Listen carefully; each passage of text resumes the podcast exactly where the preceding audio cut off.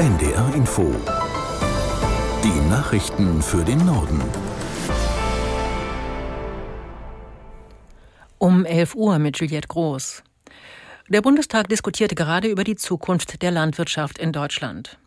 Anlass ist der agrarpolitische Bericht der Bundesregierung. Es geht auch um zwei Anträge. Die Ampelfraktionen wollen, dass konkrete Maßnahmen zur Unterstützung der Bäuerinnen und Bauern bis zum Sommer beschlossen werden.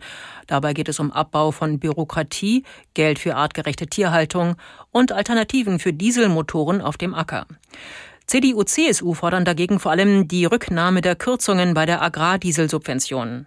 Bundeslandwirtschaftsminister Özdemir hat dabei weitere Unterstützung für Landwirte angekündigt.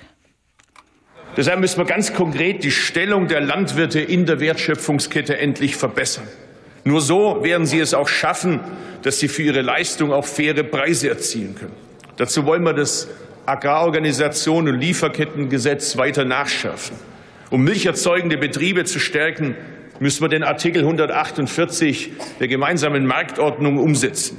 Schriftliche Verträge zu Preisen und Liefermengen sollten eigentlich eine Selbstverständlichkeit sein.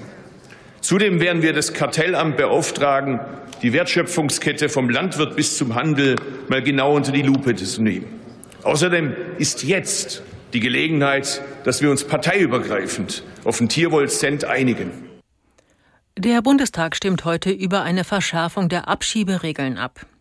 Das Gesetzespaket sieht unter anderem vor, den Ausreisegewahrsam von 10 auf 28 Tage zu verlängern und Abschiebungen nicht mehr anzukündigen, wenn keine Kinder betroffen sind. Der parlamentarische Geschäftsführer der Unionsbundestagsfraktion Frei betonte im ARD Morgenmagazin, die Regelungen gingen nicht weit genug. Aus Berlin Jan Zimmermann. Das von der Bundesregierung vorgelegte Gesetz werde kaum helfen, die Zahl der Abschiebungen deutlich zu erhöhen, sagt Frei. Er geht von lediglich 600 zusätzlichen Rückführungen im Jahr aus. Im Vergleich dazu würden jeden Tag 1000 Menschen einen Asylantrag stellen, erklärt der CDU-Politiker. Dieses Gesetz werden die Menschen in Deutschland laut Frei nicht spüren. Auch das Bundesinnenministerium rechnet nicht damit, dass es zu mehr als rund 600 zusätzlichen Abschiebungen kommen wird. Dennoch nennt Innenministerin Nancy Faeser von der der SPD das neue Gesetz einen großen Wurf. Abschiebungen sollen nicht mehr so oft im letzten Moment scheitern.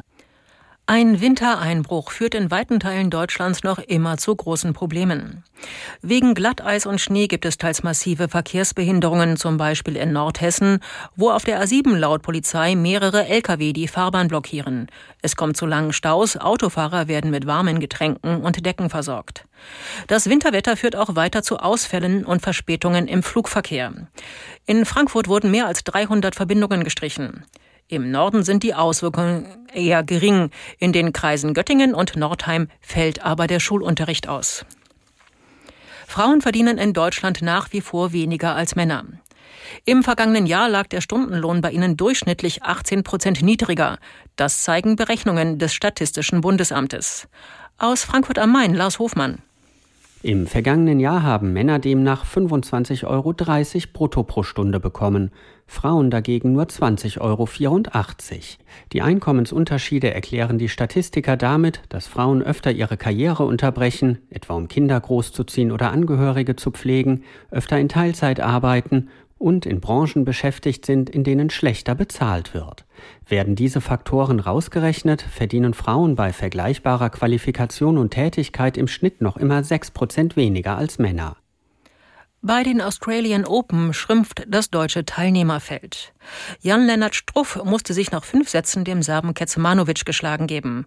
Vorher war die letzte deutsche Tennisspielerin Tatjana Maria ausgeschieden. Sie verlor gegen die Italienerin Paolini. Alexander Serev hat dagegen die dritte Runde erreicht, allerdings mit Mühe. Nach viereinhalb Stunden konnte er den Slowaken Klein in fünf Sätzen besiegen. Das waren die Nachrichten.